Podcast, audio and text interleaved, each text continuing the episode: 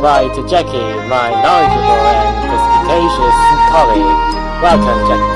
Yeah. We today will discuss some matters of interest, which hopefully can arouse your enthusiasm and provide you some enlightenment if uh, curious.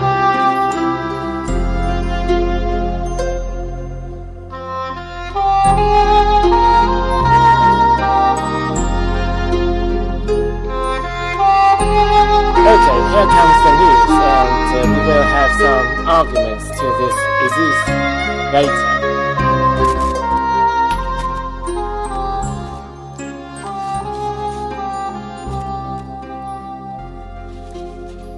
Ukraine's prime minister said he will resign as soon as the parliament finds a candidate to replace him. President Petro Poroshenko has nominated a Speaker of Parliament, but he has struggled to gather enough support among the splintered parties to form a new government.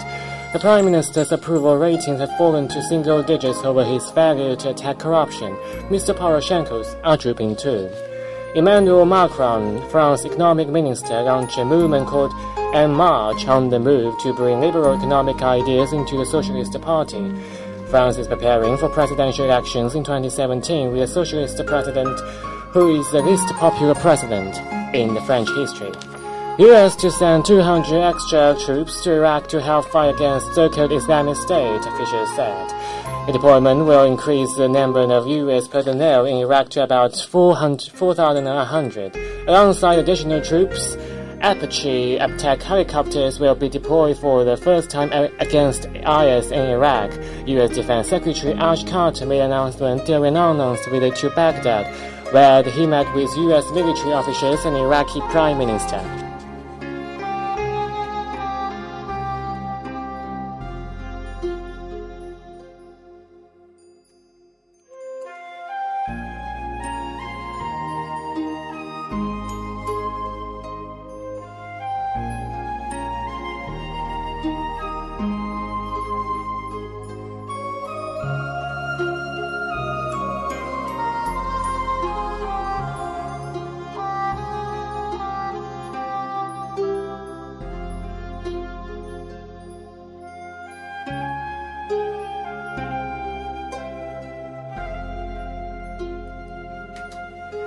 Okay, three pieces of news related to three different issues. The first question we are going to talk about is about Western media and Xi Jinping because, you know, uh, in, in the news that we talk about the failure to attack corruption of the U- Ukraine's prime minister and uh, the president. So, when we talk about Xi Jinping, that we know that he is a strong leader who is focusing on the attacking corruption severely and with some, of course, some controversial arguments like party's media should name after party, 党媒必须要姓党. And West, Western media keep reprimanding Xi Jinping, and uh, the Economist uh, has even published an article called "Beware of the Cult of Xi," which uh, incurs the blocking of the website, and uh, it has been continued for probably uh, two or three weeks. So we are mainly today talk about uh, three issues about this particular question. The first question is that the Western media seem to be very, very afraid of the strong leaders of other country. You know, especially we know that in Russia and in China. So, um, other question is, uh, uh, apart from the ideology conflict, what else that uh, comprise of the uh, the fear of the Western media or the Western society to the actions of those strong leaders. So, Jackie, any ideas about this? Well, I think maybe you know, apart from ideology conflicts, there exists some national interests. I Yes. mm, probably major economic economic factors. Like uh, if you want to build some companies in China and you just squeeze out other companies that belongs to China. So 就像你如果跟别人，其实最主要还是经济因素的竞争，因为你要跟别人去竞争的话，就是国力的体现，无非就企业在体现在你企业的竞争力上，对吗？对，实际上我们会觉得 the rise of China 中国的崛起可能是一个很大的因素，因为其实西方西方一一这些年来一直在渗透一个中国威胁论，事实上在某种程度上也引导媒体去做出这样的一个价值判断，或者说一个一种报道的一种偏向性，所以这带往往是带着一种呃 colored glasses 有色眼镜的一种态度去看待它。呃、and uh, the next question we are uh, talking about is uh, as we uh, mentioned this before, that uh, The Economist has uh, published an article called "Beware the Cult of She." Yeah, that is. Uh, uh, how, how dare them to publish an article like that? Talk about some issues that related to, you know, decades ago about our Chi- Chinese po- politics. So. Uh, I I was rather interested in that. Uh, will it be true that in China the cult of the certain person may uh, come into being in China, you know, in reality? I mean, mm, personal cult. Yeah, personal cult. Personal cult. Indeed, there exists some personal cult, and you can't deny that in, in some degrees they uh, push the development development of the economy, and you know, in one party country，在一党制国家，一党制国家的其实最小的特征就是一人集权， 大家办事。哪怕你机构再冗余，但我只要把事情办好，这样就 OK 啊。所以我觉得个人崇拜并没有什么，并没有什么，就现在来讲并没有什么坏处。如果你放到，比如说文革，文革那那个那个时候，为什么大家会？因为可能是主要他的个人军事色彩太强烈。大家都很崇拜他。可是你放到现在，这是什么社会？你你想翻个墙，只不过是一个 A P P 的问题。所以年轻人其实很多都知道啊。那个人崇拜可能也仅限于，对不对？可能仅限于老一辈吧。我觉得对年轻人的影响还是很小的。就是现在有一种观点，就认为说是因为，嗯，现在大家科学科学水平的不断提高。所以说，人们在选择政府的时候，他们知道他们应该相信怎么样的政党，他们知道什么样的政党对他们是有好处的，能够让他们能够从中获利。所以说，他们呃，所以所以这很很一种很流行的说法就是，群众的眼睛是雪亮的，他们会判断什么才是真正好的执政党。如果他一旦呃出现了呃政治上的错误，他们一定会把他推翻下台。就是现在。呃，我们虽然是一党制国家，但是我们仍能仍然能够做到人民当家作主，能够让为百姓谋福祉，能够让这么多的民众能够对现在对习近平的领导如此满意的重要原因所在。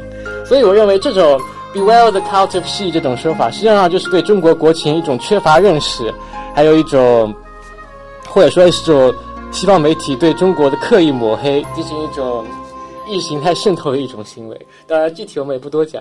嗯，所以今天其实你还是就是赞赞成这种个人崇拜，你个人？我我会觉得说，呃，在现代社会，这应该是不会存在这种事情。个人崇拜，我我呃，我理解个人崇拜应该就是说，这个是完全听信一个人权威，而没有自己的声音。我觉得这种现在在现代社会应该是不会存在。对，我也觉得。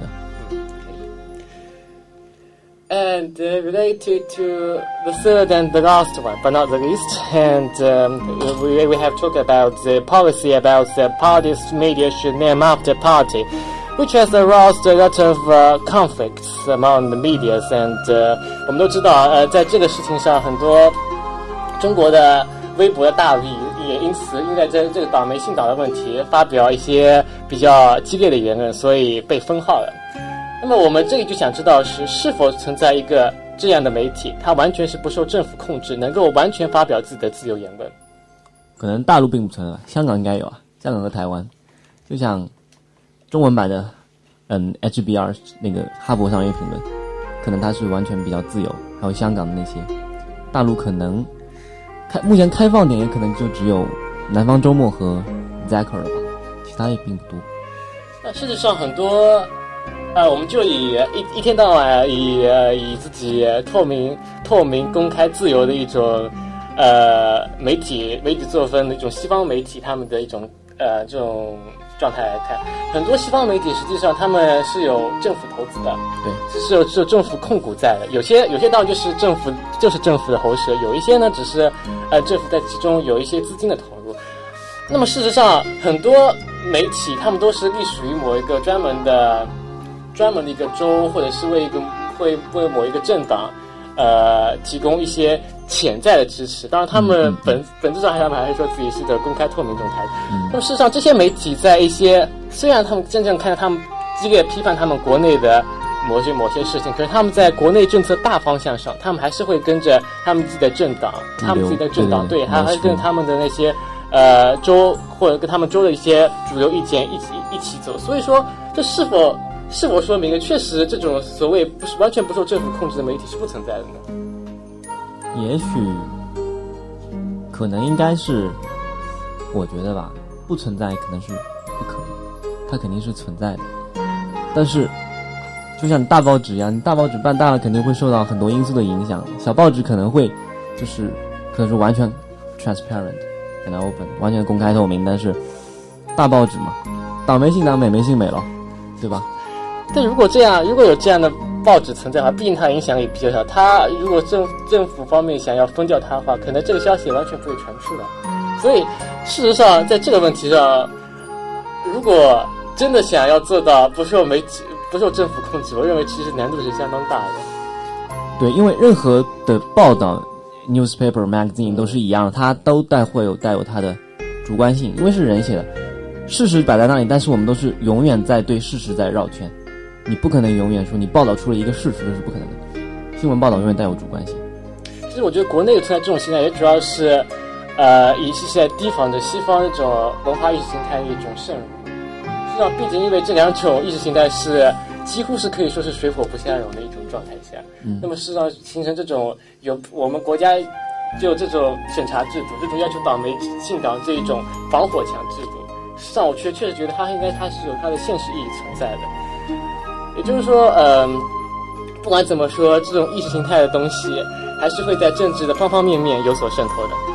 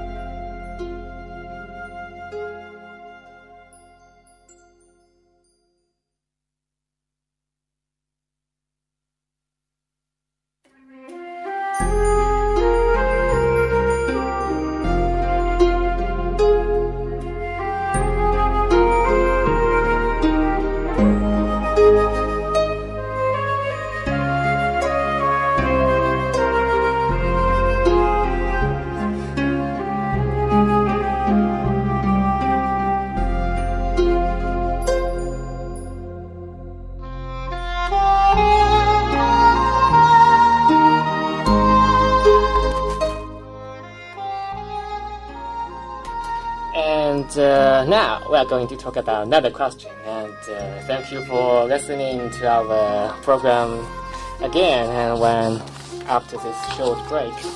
So uh, we have mentioned about a man called Emmanuel Macron. And then it's a, he's a very young and intelligent French economic minister and launched a movement called On the Move. 这位年轻的财政部长呢，竟然异想天开的，竟然召集了一场 一场运动，一场几乎是可以称得上是反政府的一场运动，它因此也被停职。虽然我们对这其中的包，这其中的深深浅浅也并不是太了解，但是我们其中也想问一个问题，就是说，在这种在这种大大职的任任命上面，which is better to employ a man, a much experienced wise old man, or a much energetic fresh young man？所以，Jackie 在这个问题上你是怎么想的？首先嘛，就是哎，其实这个问题也很复杂。你要说专用的职位，嗯，比如说你刚说的财政部长，嗯，我是觉得财政部长的话，可能更适合于性格，而不是说从年龄来判断。一个人性格他如果 aggressive 一点，那他的财政政策必定很激进；如果他温和一点，那么肯定就是。可能他的政策会偏向于改良派，嗯，就像李克强一样，李克强他也是学经济出身，对不对？我们的总理，然后他他选用的基本都是什么呢？基本都是属于改良派，所以你从现在都基本可以看出来，中国的政策基本都是属于改良，而不是激进、激进型的那种。所以我觉得吧，大政方针的需要大政方针的领导人，肯定是需要那种有经验的 more experienced。然后，跟比如说新事物，像那种试点，像那个像那种 pilot 那种感觉，你可能就需要 energetic，你稍微 younger 一点的那种。就比较需要更加有对那种 younger 更加有魄力。嗯。实际上，我们知道，在很多地方已经出现了那种很年轻的、很有才才华横溢一些人，呃，担任要职的这种现象。比如加拿大是加拿大和意大利都是任命了呃四十岁或甚至四四十岁不到的两位总理，而美国我们也知道，Barack Obama 在当总统的时候，大概也就是他的四十岁四十岁左右的时候。也就是说，实际上这种现象是存在，但是必须也是人民信得过，呃，能够。真正有能力去做到这一些事情的人，他他们才能真正的呃担任这些重大的职位。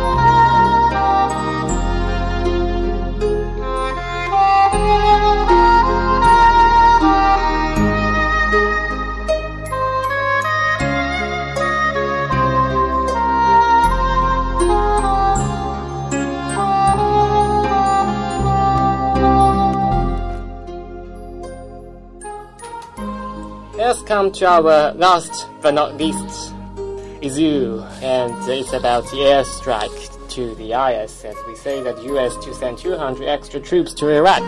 That is a quite shocking, well, actually news from yesterday.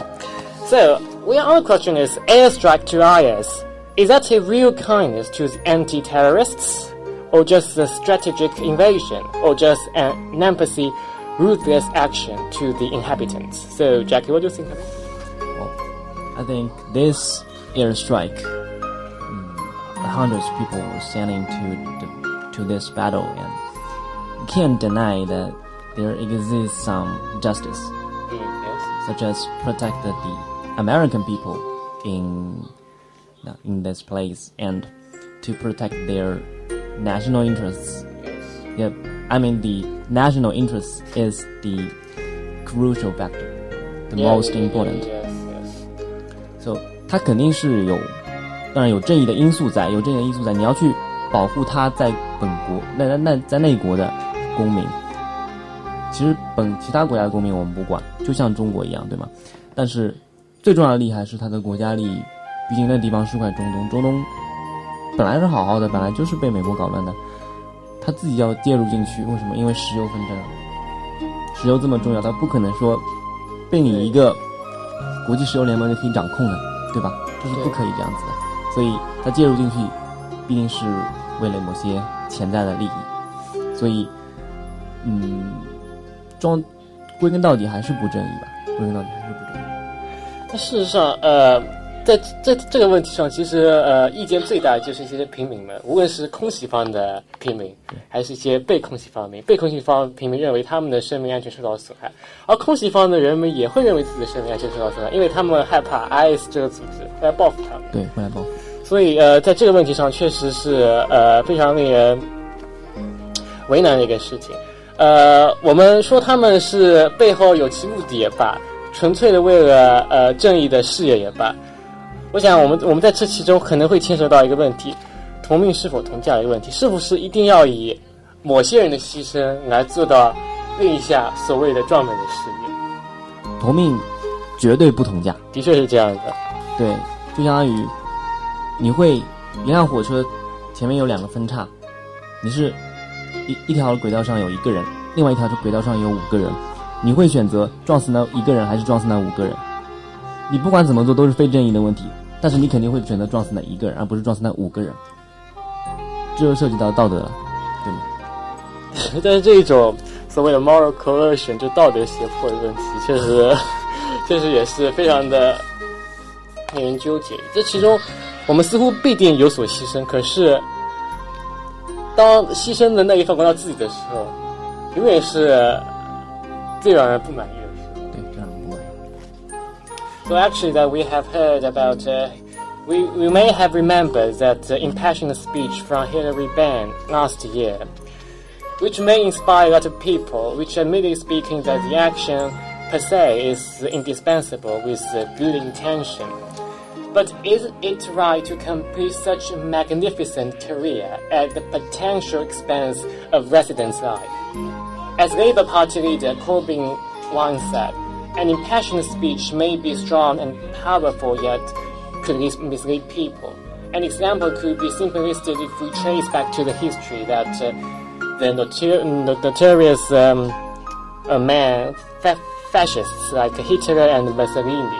事实上，我们去年有一个非常有名的一个演讲，就是 Hillary Ban 在他们议会里的一个演讲，就是讲啊要 最后倒打一耙，然后对那个劳劳工党倒打一耙，说那个要支持空袭。事实上，后来劳工党的老大科尔宾，科尔宾最后也说，这确实是一场激情澎湃，呃，也充满说服力的一场演讲，但是它可能是一场诡辩。诡辩。它可能就会会，它可能就会带来像，它可能就会带来灾难。事实上，我们通过演讲带来灾难这种例子也不胜枚举。我们当初在二战二战时期的呃 Hitler、Hitler，Mussolini，他们就是这样非常典型的例子。所以，究竟到底这样的结果会影响怎么样的一条路径，我们只有时间来才能告诉我们到底会发生什么。Yeah, only time can tell.